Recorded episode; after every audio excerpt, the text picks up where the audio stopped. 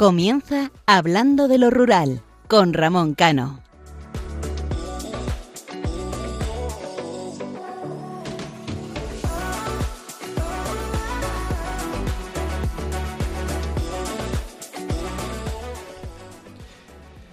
Buenas noches a todos nuestros oyentes.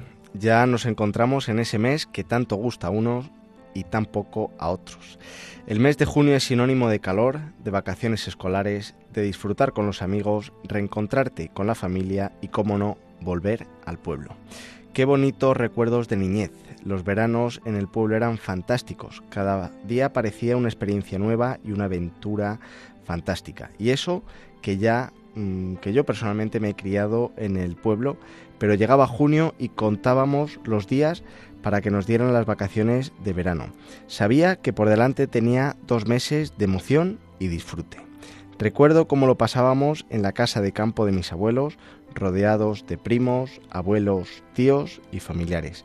En mi pueblo, en verano, se recogían las cerezas.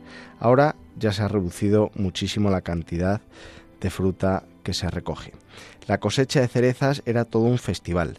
Recuerdo cómo mi padre, abuelo y tíos se levantaban bien temprano para evitar el calor. Mi abuela era la encargada de supervisar que no entrara ninguna cereza mala o pequeña en las cajas una vez se pasaban las cerezas de la cesta a la calibradora.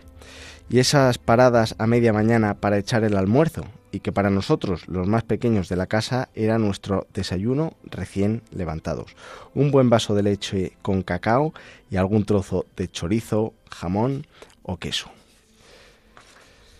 Luego llevábamos las cerezas a la cooperativa y nos tocaba hacer colas, unas colas que eran interminables, pero que servían para charlar con los vecinos, a ver cómo iba la campaña, si este año venían buenas o malas, los kilos que cada uno llevaba y los que faltaban. Todo una rutina y tradición. Después tocaba una buena comida, comida castellana, y para los que se habían tenido que levantar temprano les tocaba la tradicional siesta, después de un día duro. Para nosotros la siesta era el momento de hacer alguna que otra peripecia, utilizar alguna herramienta que con la supervisión no nos hubieran dejado, descubrir nuevos escondites en el monte, jugar al fútbol a las 4 de la tarde con un sol que acompañaba el canto de las chicharras o intentar cazar alguna que otra lagartija o saltamontes. También es el mes de junio tocaba el esquileo de las ovejas, la desparasitación o destetar a los corderos de las madres y llevarlas a fincas más frescas para pasar el verano. Muchos recuerdos que día a día están en mi memoria y seguramente en la de muchos de vosotros, sin poder olvidar aquellas noches con los amigos disfrutando del pueblo, viendo a la gente cómo salía a tomar el fresco, las calles abarrotadas de sillas, tertulias, turistas, niños sus travesuras. ¿En qué momento se perdió todo eso? Esa alegría de los pueblos, ese arraigo, ese sentir. Pues por suerte o por desgracia es el, en el momento en el que las generaciones del baby boom fueron perdiéndose y el relevo generacional era muy inferior a la cifra de fallecidos. Un recuerdo que parece que fue de hace décadas, pero que no supera, al menos eh, en mi experiencia, los 15 años. Ahora a recorrer el pueblo y ves cómo las personas que se marcharon cómo quedan sus casas cerradas, sus recuerdos en la memoria, su vestimenta, la forma de hablar, de saludarte o incluso de regañarte. Qué dura es la vida mm, cuando uno tiene que despedir a seres queridos, a personas conocidas que tanto alegraron a sus seres más cercanos. Es ley de vida, cierto, pero qué dura vida. Recuerdo también cómo en verano salíamos a cenar al fresco, un poco de embutido o algo rápido, y lo cenábamos en el pollo de piedra, a la puerta de casa, con el resto de vecinos, cena rápido y salir escopeteados con los amigos a disfrutar. En su momento teléfonos móviles empezaban a funcionar, pero sabíamos a qué hora quedar y dónde, y si no, ya íbamos a buscar a cada uno a su casa. En la actualidad, estas y otras muchas tradiciones veraniegas poco a poco se van perdiendo pero qué bonito sería recordarlas, dejar constancia de la evolución que todos y cada uno de los pueblos ha tenido. Por eso, en el programa de hoy, quiero dedicárselo a todas las personas que hemos conocido y que en la actualidad ya no se encuentran con nosotros, para que las tengamos en el recuerdo. Por ello, y por todos los que luchan para dar vida a sus pueblos, hagamos que ese, que este verano, post pandemia, los pueblos se llenen de vida, dando a conocer lo mejor de cada rincón, las tradiciones más arraigadas y que el medio rural necesita implicación y futuro. Como siempre digo, el medio rural, opción y lugar de vida. Les habla Ramón Cano y me acompañan Isaac Palomares y a Raquel Touriño. Les recuerdo que nuestro programa es cada 15 días, los domingos, de 12 de la noche a 1 de la madrugada. Tienen una cita aquí en Radio María con Hablando de lo Rural. Pueden interactuar con nosotros a través de nuestro correo electrónico hablando de lo rural arroba radiomaria.es y en nuestra página de Facebook hablando de lo rural. Les animo a que lo sigan. Y si quieren escuchar los programas anteriores lo pueden hacer a través del podcast. Comenzamos.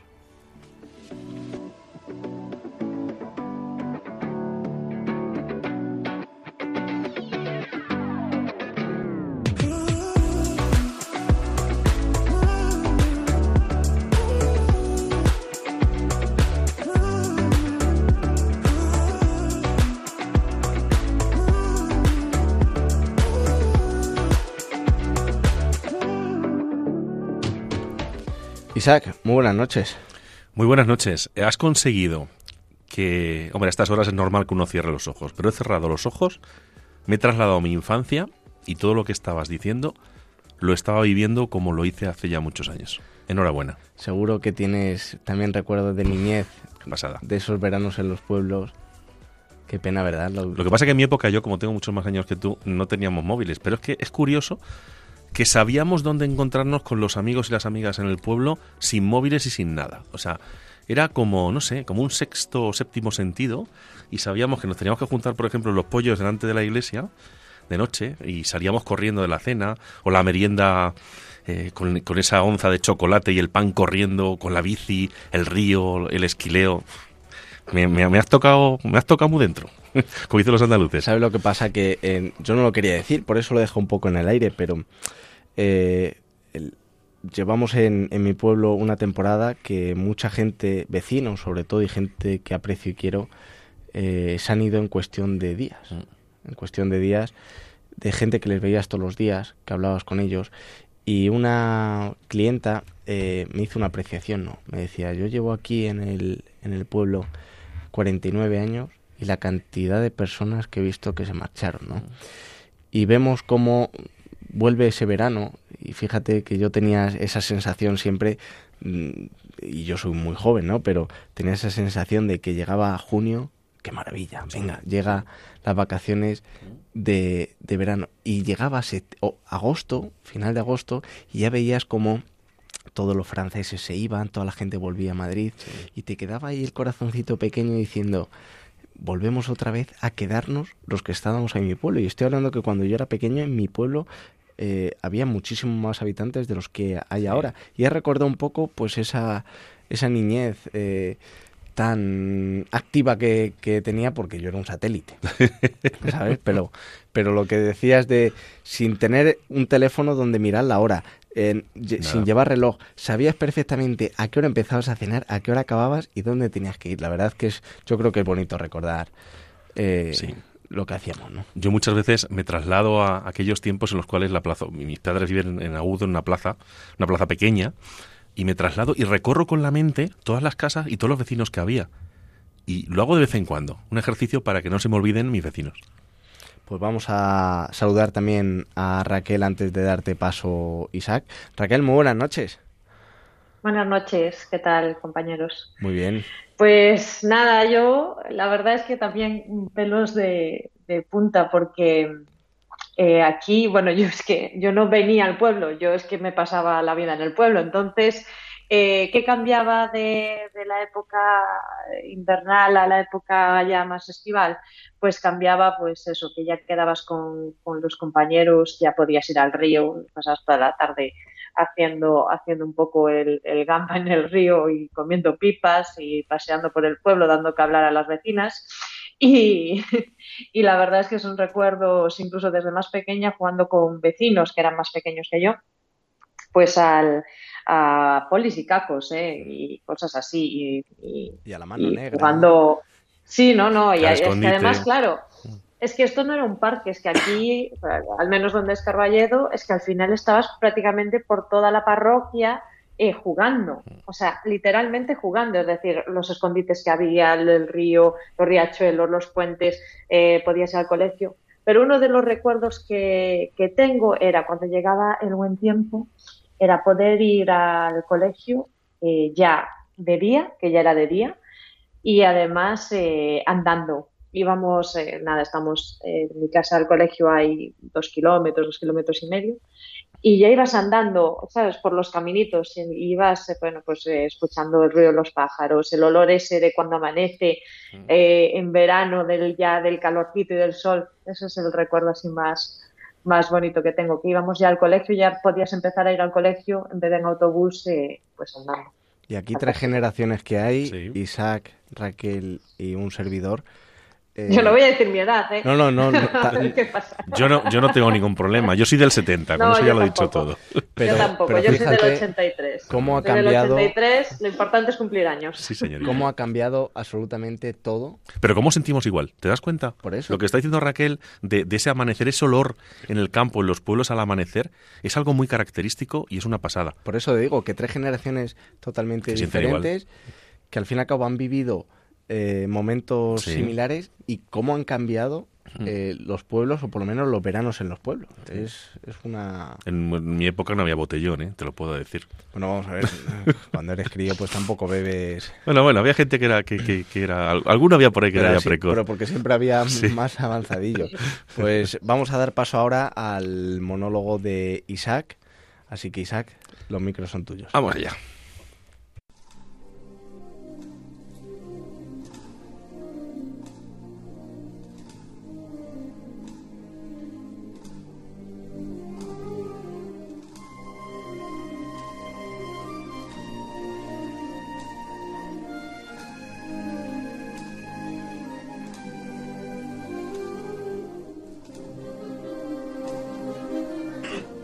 Se acaba de cumplir el aniversario de la fundación de una de las agrupaciones musicales más importantes de Madrid y por supuesto de España, la Lira de Pozuelo de Alarcón. En nuestras celebraciones religiosas es muy importante la labor que hace cualquiera de las bandas de música de nuestros pueblos, que también hablan de lo rural por toda España. Quiero rendir nuestro homenaje a la Lira de Pozuelo, la banda de música titular del Cristo de Medinaceli, su banda, como digo, titular y esclava, que cada día de su vida, cada día de su recorrido, acompaña a nuestro Cristo Moreno no solo por las calles de, de Madrid, sino también en las celebraciones en la Basílica del Cristo de Medinaceli.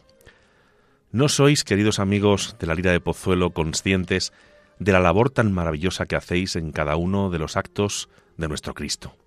Acompañando con vuestro corazón, con vuestra música a todos y cada uno de los que sentimos y amamos a este, a este Cristo que tanto nos ayuda en nuestro día a día.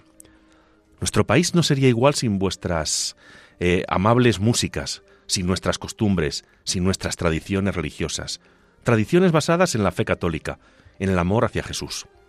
Tuve el honor de conocer a los integrantes de la Lira de Pozuelo gracias, evidentemente, como no, a un gran programa de radio que hicimos en directo desde su sede en Pozuelo de Alarcón, y he de decir que desde que entré en esa gran casa me sentí feliz. Sentí a muchos grandes seres humanos cuya vida está vertebrada por el amor a la música, el amor a la Virgen de la Consolación y al Cristo de Medinaceli. Nuestro país tiene grandes pueblos que defendemos en este programa, muchos en la España vaciada, y aunque Pozuelo de Alarcón no está en ese espectro de, de esa España, he de decirles que llena el alma, llena el corazón, llena los sentimientos de todos los devotos de la Madre de Pozuelo, la Virgen de la, Consolación Coronada y del Cristo de Medinaceli.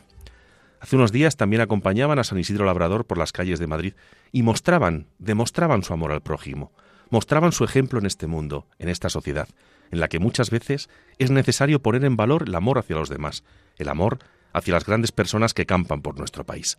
Queridos amigos de la Lira de Pozuelo, quiero que sepáis que la grandeza de Dios hizo que nos cruzáramos en el camino y que sintiera que gracias a vosotros soy mejor. Gracias a vosotros este mundo es mejor. Gracias a vosotros, nuestro Padre el Señor de Madrid, cuando sale por las calles en Semana Santa, camina con mucho más orgullo, con mucho más amor hacia todos los que le queremos y le amamos, a todos los que le sentimos en nuestra vida, a los que le damos gracias cada día por todas las cosas buenas que tenemos.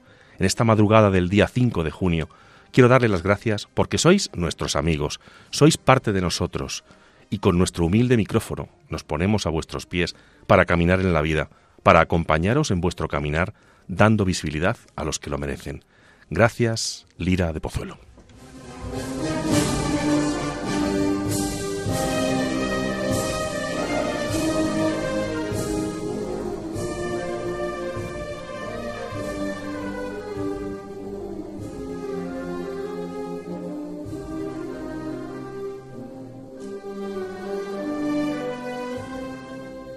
Y continuamos con el programa y en el último programa hablábamos de la provincia de Burgos y hoy continuamos con ella. En la sección La voz de los pueblos conoceremos los, los, municipios de la provincia de Burgos, su gastronomía, las tradiciones, fiestas y curiosidades.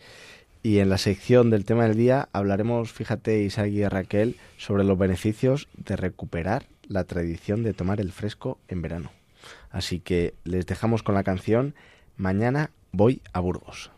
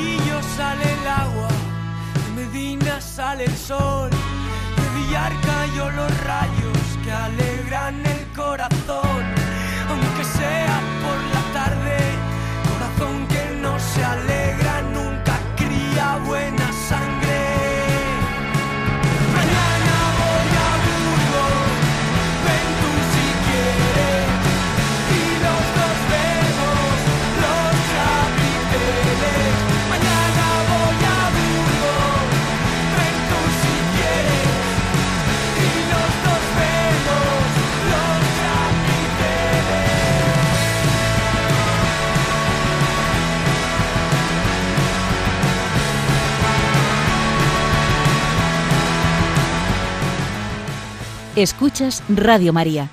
Esto es Hablando de lo Rural, un programa de Ramón Cano.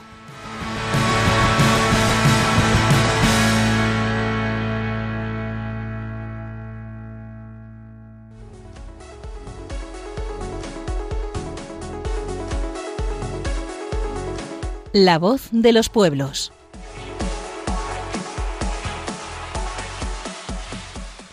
Y después de escuchar esta música tan amena a estas horas de la madrugada de mañana me voy al pueblo de la moda, vamos a empezar en la sección La voz de los pueblos con los pueblos bajo nuestro punto de vista, siempre lo repetimos, que nos han parecido más bonitos de Burgos, que nadie se sienta ofendido. Empezamos con Frías, es un pueblo al norte de Burgos que se encuentra situado a una altitud de 527 metros sobre el nivel del mar y que forma parte de la comarca de las Merindades, así como de la mancomunidad Raíces de Castilla. Enclavado encima del Cerro de la Muela y a la orilla del río Ebro, se trata de un pueblo que desprende un gran encanto, poseedor de un atractivo núcleo medieval, eh, declarado conjunto histórico-artístico en el que destacan de manera especial sus casas colgantes. De resto de su legado arquitectónico sobresalen su castillo, el Palacio de los Salazar, la Casa Cuartel, la Calzada Romana, el puente medieval, la iglesia de San Vicente Mártir y San Sebastián, la iglesia de San Vítores, el convento de San Francisco, el convento de Santa María de Vadillo o la judería. Peñaranda de Duero. El municipio de Peñaranda de Duero se encuentra al sur de la provincia, en plena comarca de la Ribera del Duero. Se halla a 852 metros de altitud sobre el nivel del mar y su censo sobrepasa los 500 vecinos. Su patrimonio histórico engloba obras de gran interés, como su castillo del siglo X o su Palacio de los Condes de Miranda, conocido también como Palacio de Avellaneda. También cabe destacar su antigua muralla, la ex colegiata de Santa Ana, el convento de San José del Carmen, la ermita de la Virgen de los Remedios y la botica. Esta última, una farmacia del siglo XVII, declarada bien de interés cultural y una de las más antiguas de España que sigue en funcionamiento en la actualidad. Yo me voy a Lerma. Lerma es uno de los pueblos cercanos a Burgos para visitar, ya que ofrece grandes atractivos al visitante. Se halla encima de una colina desde la cual se tiene una impresionante vista de la comarca de Arlanza, a la que pertenece. Está situado a 849 metros de altitud sobre el nivel del mar y su censo ronda los 2.600 habitantes. Lerma posee un patrimonio histórico extenso y de una gran riqueza, y de entre las obras que forman parte del mismo sobresalen el Palacio Ducal, la Colegiata de San Pedro, el Monasterio de la Ascensión de Nuestro Señor, el Monasterio de la Madre de Dios, el Convento de San Blas, el Convento de Santa Teresa, el Convento de San Francisco de los Reyes, la Puerta de la Cárcel o las antiguas murallas. Santo Domingo de Silos. El municipio de Santo Domingo de Silos se halla al sur de la provincia de Burgos, con un censo que no alcanza los 300 vecinos. Se ubica a poco más de mil metros de altitud sobre el nivel del mar y forma parte de la comarca de Sierra de la Demanda. Está situado a las orillas del río Mataviejas y es muy famoso por su monasterio, un atractivo conjunto monumental en el que destaca su patio interior de dos pisos, su iglesia de estilo neoclásica y, y una interesante botica del siglo XVIII que guarda una bella colección de obras de cerámica de Talavera de la Reina. De su legado destaca también la iglesia de San Pedro, en cuyo interior se encuentra la patrona del municipio, la Virgen del Mercado. En los alrededores del pueblo se pueden visitar parajes tan impresionantes y atractivos como el del filadero de Yecla, un cañón formado por el río Mataviejas. Aranda de Duero es una atractiva ciudad situada al sur de la provincia de Burgos, ubicada a poco más de 800 metros de altitud y atravesada por el río Duero. Forma parte de la comarca de la Ribera del Duero y su censo ronda los 32.500 habitantes. En su subsuelo hay más de 120 bodegas, aunque en su momento llegaron a ser más de 300, construidas todas ellas entre los siglos XII y XVIII, y que guardan sus prestigiosos vinos con denominación de origen Ribera del Duero. Posee un importante legado histórico, que incluye obras tales como el Palacio de los Verdugo, el Santuario de Santa María de las Viñas, el Santuario de San Pedro Regalado, la Iglesia de Santa María la Real, la iglesia de San Juan, la iglesia de San Juan de la Vera, de la Veracruz, perdón, o la iglesia de San Nicolás de Bari, esta última declarada monumento nacional. En la ciudad se encuentran varios museos, algunos de ellos tan atractivos como el Museo del Ferrocarril o el Museo de la Cerámica. Pues yo me voy a Covarrubias. El municipio de Covarrubias se halla situado a casi 900 metros de altitud sobre el nivel del mar y pertenece a la comarca de Arlanza, ubicándose a orillas de dicho río. En él viven unos 560 vecinos y es uno de los pueblos turísticos cerca de Burgos para visitar. Oda a la localidad está declarada conjunto histórico-artístico y en ella podremos admirar construcciones como el Torreón de Fernán González, la Colegiata de San Cosme y San Damián, la Iglesia de Santo Tomás, la Casa de Doña Sancha, la Casa del Obispo Peña, la antigua muralla o el Palacio de Fernán González que aloja actualmente el consistorio. En su término municipal se encuentran los Sabinares de Arlanza, un espacio protegido declarado zona de especial protección para las aves, en el que habitan ejemplares como el alimoche o el buitre leonado. También tenemos Orbaneja de Castillo. Es una población que se sitúa al noroeste de la provincia de Burgos a 725 metros de altitud. Eh, y prácticamente limitando con la comunidad de Cantabria. Pertenece al municipio de Valle de Sedano, formando parte de la comarca de Páramos. La población con tan solo 40 vecinos está declarada conjunto histórico y formando parte de su patrimonio se encuentra la conocida como Cueva del Azar, con una importante muestra de arte rupestre y declarada bien de interés cultural. En su término municipal se halla la Cueva del Agua, en un bonito paraje del cual sale un arroyo que tras atravesar la localidad cae en forma de cascada en el río Ebro. Caleruega. Es un municipio situado al sur de la provincia, a 960 metros de altitud sobre el nivel del mar. Pertenece a la comarca de la Ribera del Duero y en él viven unas 440 personas. De su legado arquitectónico destaca de manera especial el conjunto monumental de Santo Domingo, que engloba diversos edificios colindantes, entre ellos la iglesia de San Sebastián, el convento de los dominicos, el Real Monasterio de Santo Domingo, la iglesia de Santo Domingo y el Torreón de los Guzmanes. Es de destacar la llamada Peña de San Jorge, una montaña situada junto al pueblo en la que se encuentran casi todas las bodegas de la localidad. En su cima hay una cruz roja, visible desde cualquier rincón de la población, y que por la noche se encuentra iluminada. También cabe destacar el Camino de las Loberas, en el cual veremos cómo vivían los antiguos pastores, resguardándose en las llamadas loberas. Se trata de un espacio que ha sido rehabilitado por el ayuntamiento y se ha convertido en un interesante museo, donde se pueden ver incluso un corral reconstruido. Nos vamos a la zona occidental de la provincia de Burgos, a Sasamón. Es un municipio que se halla a una altitud de 828 metros sobre el nivel del mar en la zona, como acabo de decir, occidental de la provincia de Burgos. La localidad, situada encima de un pequeño cerro y junto al río Bruyés, está declarada conjunto histórico artístico y posee un extenso e importante legado histórico. Entre sus obras cabe hacer mención especial a la iglesia de Santa María la Real.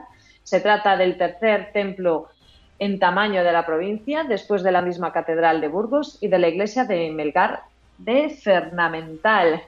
Del resto de su legado destacan la ermita de San Isidro, el arco de San Miguel, su fuente del siglo XVIII, la plaza mayor, los puentes romanos y diversas casas solariegas de piedra caliza labrada. Es de destacar su gastronomía, en la que es muy famoso el llamado queso de Sasamón. También dentro de su repostería tiene mucha fama sus rosquillas castellanas. Y nos vamos a Poza de la Sal, un municipio situado a 763 metros de altitud y que pertenece a la comarca de la Bureba, en el cual viven unos 300 vecinos. Situada en la ladera de una montaña por su término municipal discurre el río Ómino y forma parte de la mancomunidad Raíces de Castilla. El municipio declarado conjunto histórico-artístico desprende un gran encanto especialmente por la arquitectura de sus bonitas y típicas casas, hechas de piedra, madera y yeso. Además, su casco antiguo está rodeado por una muralla medieval muy bien conservada en la que hay tres puertas, la del conjuradero, la del ayuntamiento y la de las eras.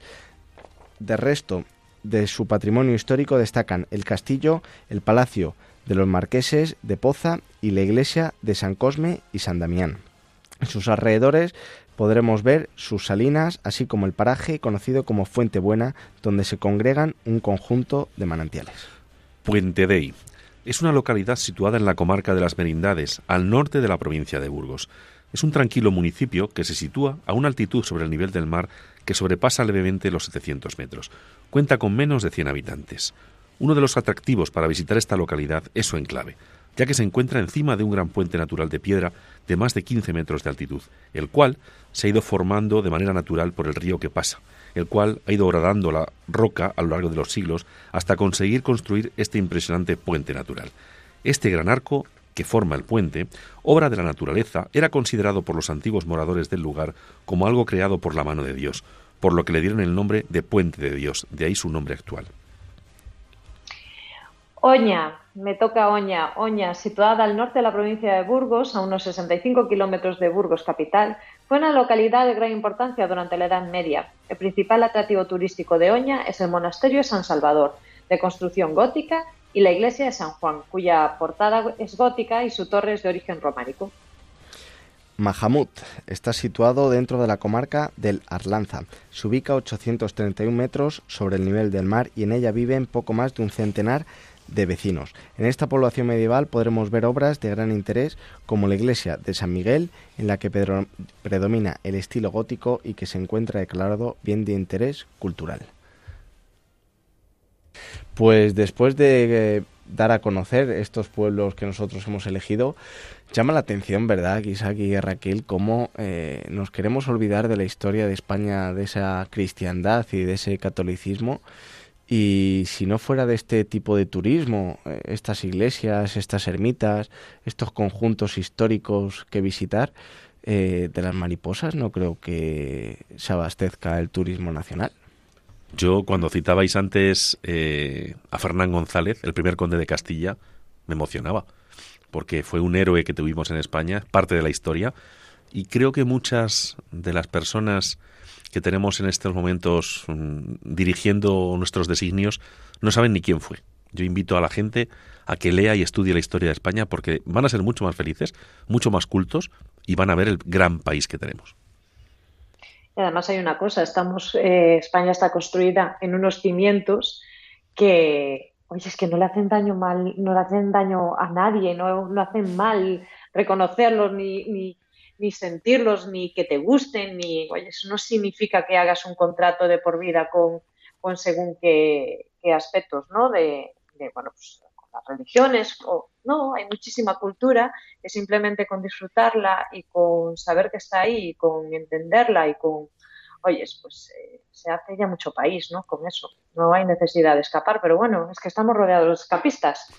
Entonces, pero como ahora estamos pues Habrá, claro, pues habrá que, habrá que darles un poco, eh, bueno, pues eh, al final, claro, es que la gente, aquí tenemos el Camino de Santiago y el Camino de Santiago eh, no deja de ser un hecho eh, religioso, pero es que es un, más que eso trasciende de lo religioso, de lo culto, para ser eh, un camino que hace cualquier persona, es decir, no hay necesidad de, creer, ¿no? Aquí muchos peregrinos, bueno, hay gente que pregunta, oye, ¿pero hace falta creer? No, no hace falta creer para nada, o sea, lo, que tienes es que dejar que el camino te envuelva, disfrutar de todo el recorrido y ya está, nadie te exige nada cuando llegas a la Catedral de Santiago, ¿no? Que eso también es lo bonito de, de, muchas de las, de las religiones, en este caso la nuestra, la católica, que no, no te exige nada. Si, solo, si quieres sumar, sumas. Si no, bueno, pues eh, no hay problema, no pasa nada, ¿no?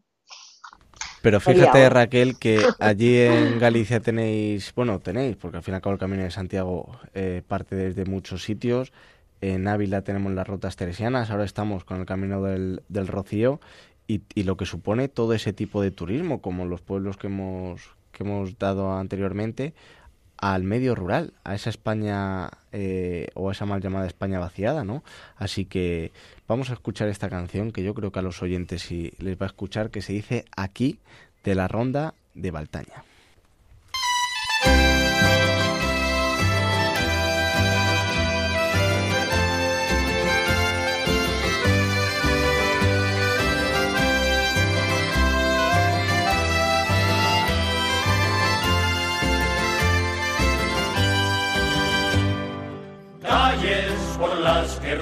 Viento, puertas que ya no se abrirán, cada vez menos y más viejos, cuentan que así el cuento acaba mal, aunque de ti dependerá.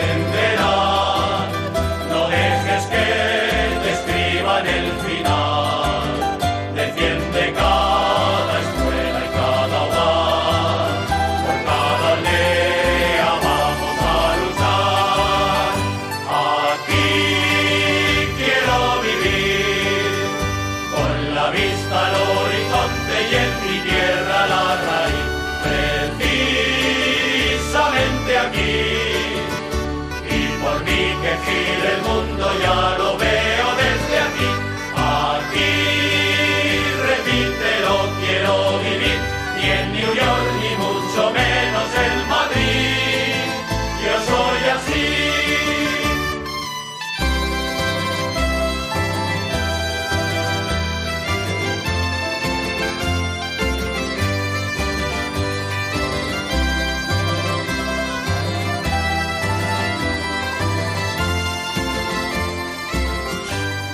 Pues continuamos conociendo Burgos, en este caso la gastronomía y la comida típica que se componen de platos basados principalmente en la carne. Tiene que haber alguno que ahora mismo esté apagando la radio. Eh, así como en las legumbres y las verduras y hortalizas extraídas de la huerta.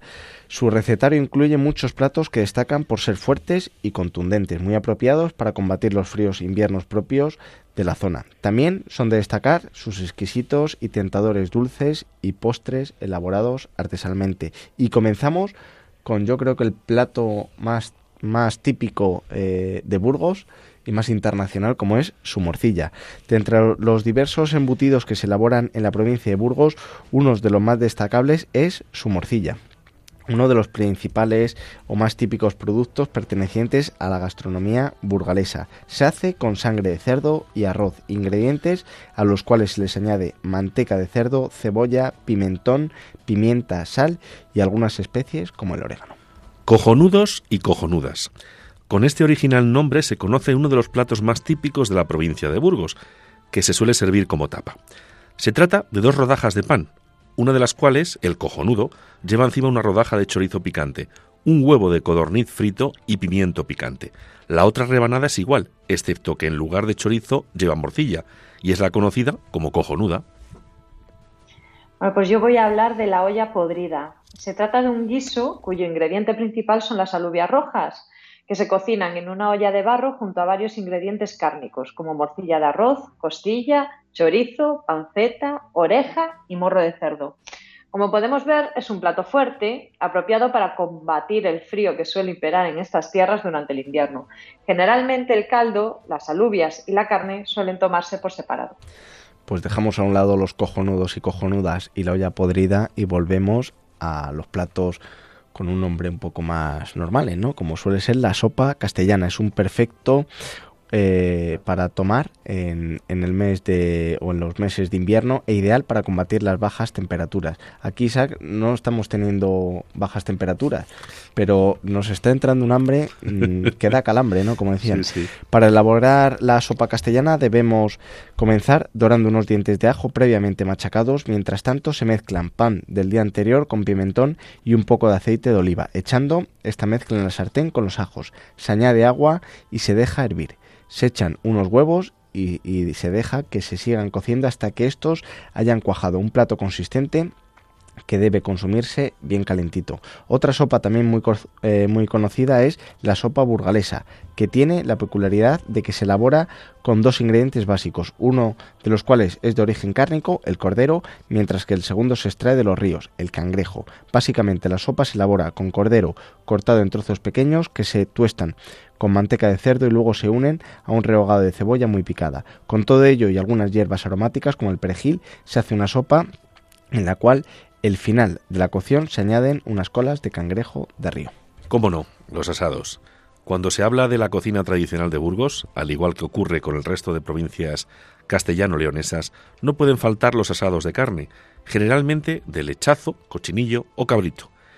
Es muy simple, ya que el único secreto consiste en asar la carne en un horno de leña y es un plato exquisito y muy apreciado.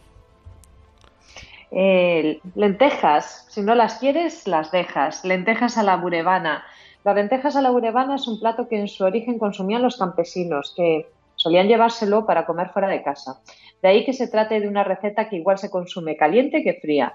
Básicamente se trata de un guiso en el que se ponen a cocer las lentejas junto con morcilla y chorizo. El cerdo aquí en, Burgos no sale bien parado, tengo que decirlo. Con anterioridad se habrá cocido una careta de cerdo con sal. El caldo resultante de dicha cocción se irá añadiendo poco a poco al guiso de las lentejas mientras éstas se cuecen. Y para finalizar, cuando falte las lentejas estén prácticamente cocidas, se añadirá un puñadito de arroz. Y continuamos con las sopas. La sopa de calducho. La sopa de calducho se consume en la época de la matanza cuando se elaboran las morcillas, ya que se hace empleando con base del caldo resultante de cocer este típico embutido al que se da el nombre de calducho. Antes de consumirse se pone este calducho al fuego y se echan en él rebanadas de pan dejando cocer durante un rato. Como podemos suponer se trata de un plato fuerte y como no, muy grasiento, especial y favorito ahora en verano, que se caracteriza por su sabor picante y algo salado. Y como no, el queso de Burgos. Es uno de los quesos más apreciados de nuestro país. Se elabora con leche de oveja y una de sus peculiaridades es que a las pocas horas de elaborarse se encuentra listo para ser degustado y consumido. Bueno, yo me voy ya con los postres. El postre del abuelo. Postre, tengo que decir, muy parecido, bueno, parecido no, o requeixo, igual que se hace aquí en una fiesta de, mi pueblo. Consiste en requesón acompañado de miel, membrillo o nueces. Y continuamos con los postres, en este caso la leche frita, un dulce que resultante de cocer leche con harina y azúcar, logrando una masa que posteriormente se corta en raciones y se fríe, espolvoreando con azúcar y canela antes de servirse. Y no podemos dejar tampoco de citar las yemas de Burgos, que son muy similares a las yemas de Ávila, las almendras garrapiñadas o las perrunillas. Y ahora, Isaac, vamos a dar a conocer esas curiosidades que tiene eh, Burgos? Pues vamos a empezar por la batalla de Atapuerca. El penúltimo domingo del mes de agosto se celebra la representación histórica de la batalla de Atapuerca, declarada fiesta de interés turístico de Castilla y León. La representación recuerda el enfrentamiento ocurrido el 1 de septiembre del año 1054 entre los reyes y hermanos Fernando I, rey de León, y conde de Castilla, y García III, rey de Pamplona, en el que encontró la muerte el rey Navarro a manos de un caballero suyo llamado Sancho Fortún. El desenlace de la batalla con la muerte del rey García III y la victoria del rey Fernando I constituyó el primer cimiento para el nacimiento del reino de Castilla. Danza del Escarrete. A principios del mes de febrero, el tercer día de este mes, si es domingo o si no el anterior, la localidad burgalesa de Poza de la Sal celebra la danza del, escarrete, una fiesta declarada de interés turístico de Castilla y León y que cada año cuenta con la presencia de más turistas. El momento más esperado comienza con el pasacalles, en el que participan los jóvenes de la localidad vestidos con el traje tradicional y presididos por el pollero. El cronicón de Oña. El origen de la fiesta está en que siguiendo las costumbres de otros núcleos urbanos, un grupo de ciudadanos de Oña tuvieron la idea de escenificar la historia, la historia principalmente de los siglos XI y XII. Y todo ello con otros eh, históricos pasajes que con el devenir de los tiempos tuvieron trascendentales repercusiones a nivel nacional, como por ejemplo, y aquí nos gusta mucho, la reconquista del monasterio de la Viña de Oña, que tiene, entre otros méritos históricos, artísticos, culturales, arquitectónicos, un conjunto funerario con ocho sepulcros donde están enterrados reyes, infantes, condes, obispos, princesas, que en el transcurrir de los tiempos y en diversos eh, avatares de diferentes tipos, ya sean bélicos, luchas fraticidas, combates contra el árabe invasor, alianzas diversas, forjaron el reino de Castilla. Muchos de los personajes cuyas tumbas están en el monasterio aparecen en esta fiesta. La fiesta del capitán la localidad de Frías, en la provincia de Burgos, celebra todos los años la fiesta del capitán, una jornada en la que el pueblo conmemora la época de los condestables de Castilla, en el siglo XV, que intentaron tomar posesión de la villa. Como respuesta a este agravio, el pueblo se sublevó, en parte por los abusivos impuestos y para luchar por su libertad. Así, se eligió un capitán para que organizara la batalla defensiva. Este es el motivo por el que todos los años, en la víspera de San Juan, se elige en el patio de armas del castillo al capitán, en función de su destreza en el manejo de la bandera. Al anochecer recorrerá las calles del pueblo ataviado con vestimenta de la época y ondeando la bandera confeccionada con trozos de ropas de todos los vecinos que representa la unión del pueblo frente al enemigo. En su caminar le acompañará toda la población y un grupo de danzantes que bailarán al son de la dulzaina y el tamboril. La fiesta está declarada de interés turístico de Castilla y León. Fiesta de la Tavera. La fiesta de la Tavera, que se celebra el martes anterior al jueves de la Ascensión, tiene su origen en las rogativas que antiguamente se hacían. Hoy se siguen haciendo en honor a Santa Casilda, que con la llegada de la primavera protegía los campos. También revive el ritual de cumplir con el voto que el ayuntamiento de Briviesca hizo para honrar a la santa. La romería, que consiste en una procesión y una misa, se realiza en el santuario de Santa Casilda que está a 11 kilómetros de la villa burgalesa de Briviesca. Está declarada de interés turístico de Castilla y León. Tras y tras los actos religiosos tiene lugar una comida multitudinaria, una gran paella para la que cada cual debe adquirir un bono de valor simbólico. Como manda la tradición, tras la comida las autoridades inician el juego de la taba, y si antes las apuestas se cruzaban en duros y pesetas de plata, ahora se hacen en euros no solo en el recinto, sino en todos los bares del pueblo.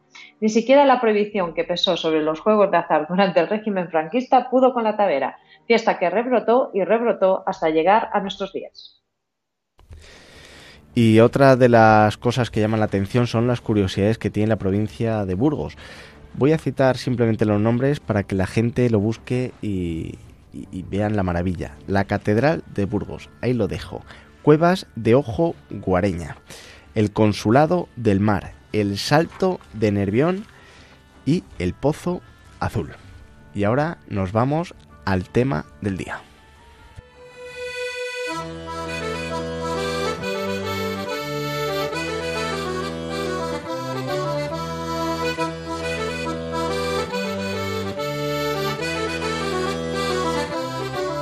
El tema del día.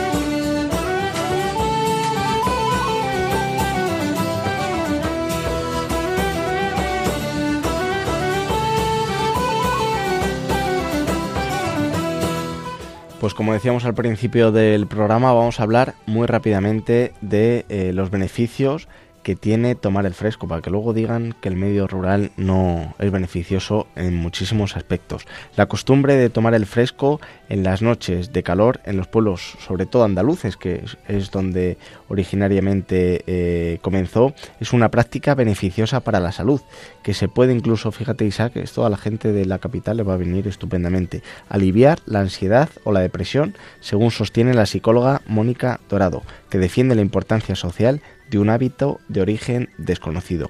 Una costumbre centrada especialmente en Andalucía, aunque también se puede trasladar a otros muchísimos municipios del resto de España, donde las temperaturas entre junio y septiembre permiten pasar la noche a la puerta de las viviendas. Y es en las que el contacto eh, que tienen los vecinos, las charlas, los problemas que comparten y todo lo que viven juntos hacen que psicológicamente hablando sea algo muy recomendable. Lo hemos comentado aquí muchas veces, eh, Isaac y Raquel de la lo que sufre la gente con la soledad en el medio rural. Fíjate, eh, tomar el fresco, el nuevo proyecto. Es la primera red social.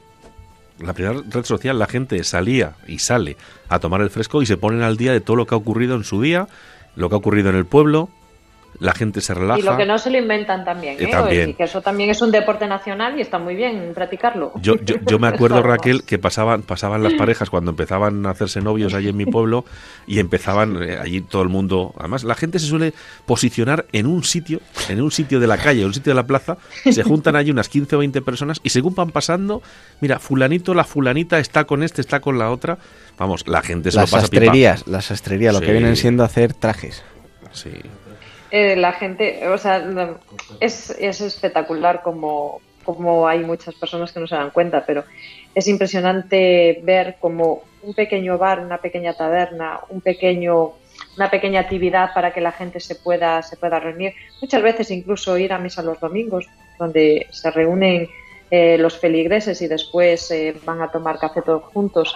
Ese tipo de, de, reuniones, ese tipo de, de, compartir momentos, de tener esa cita programada para la gente mayor es vida. Sí. Es vida. Y yo lo compruebo todos los días en, en la parroquia donde, donde tengo la, en el lugar donde tengo mi, mi casa, que hay una pequeña taberna, en la que allí compartimos grandes, mayores, pequeños, y estamos todos uno. Es, es espectacular y eso es vida. La gente de allí tiene menos eh, edad eh, psicológica que la que tienen a lo mejor en otros sitios donde no tienen este tipo de, de centro social. La pandemia, la pandemia lo dejó claro, ¿no? Fíjate que siempre se hablaba de que en el medio rural hay tres pilares que no deben de faltar para que el pueblo no se pierda. Uno, eh, la escuela, otro, un consultorio médico y el tercero, un bar como centro eh, donde se reunía eh, la gente. Así que, si es que el medio rural todo o en su gran mayoría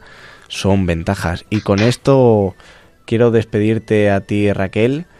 Muchas gracias por haber estado una noche más aquí. Esperemos que lo hayas disfrutado y nos vemos en el siguiente programa. Nada, muchísimas gracias a vosotros por, por, invitarme y bueno, un día de estos me vais a tener que mandar callar porque yo no puedo hablar, así que yo encantada. No te preocupes, ya somos tres. Y querido Isaac, eh, otra madrugada más, ya llevamos varias, Unas ¿eh? cuantas, ¿eh? unas cuantas, sí. Yo invito a, a nuestros oyentes a que si tienen pueblo y viven en la capital, que manden a sus hijos al pueblo, que, se, que, que los niños se, se, se empapen de lo que es el pueblo y que tomen el fresquito, como hacen mis hijos. Pues nada, queridos oyentes, una madrugada más. Gracias por acompañarnos aquí en Hablando de lo Rural en Radio María. Eh, esperemos que sigan conociendo y descubriendo eh, municipios, que sigan probando y saboreando esa magnífica gastronomía, que conozcan las fiestas, eh, sus fechas y también las curiosidades, pero sobre todo que tengan claro que el medio rural necesita de la ayuda y el apoyo de todos. Les recuerdo que a todos nuestros oyentes que nuestro correo electrónico es hablando de lo rural arroba radiomaria.es y tenemos también nuestra página de Facebook que es hablando de lo rural y aquellos que no han podido escuchar programas anteriores lo pueden hacer en la página de Radio María en el apartado podcast. Muchísimas gracias y nos vemos en el próximo programa. Buenas noches.